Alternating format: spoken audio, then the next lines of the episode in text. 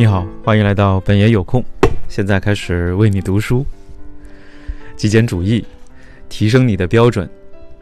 昨天看上去不可能的事情，在明天看来，往往就会很容易。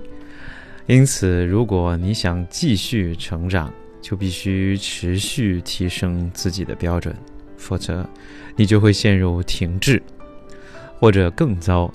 如果放低了自己的标准，你就会衰退。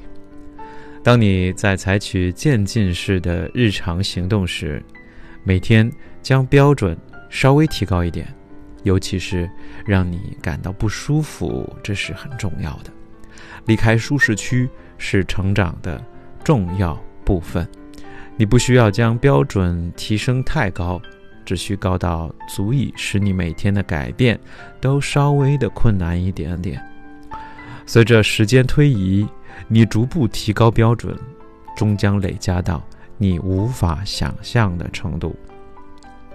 对我们来说，提升标准最令人注目的例子就是在健康方面。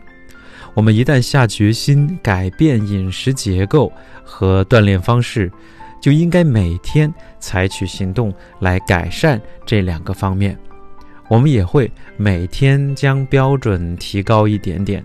尤其是在锻炼方面，我们俩过去完全不锻炼。Joshua 以前连一个俯卧撑或引体向上都做不了，后来他学到了一些小技巧，让他能够做出这两种练习的简化版。直到有一天，他能够做出一个标准动作，一个俯卧撑，后来变成两个，再后来变成十个，最终变成了连续一百个。引体向上也是如此。如果在一开始就试着做一百个，他就会失败。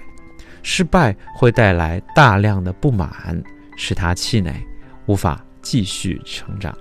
那样他很可能已经放弃了。他没有那样做，而是每天逐渐提高标准，在之前的成就上越走越远。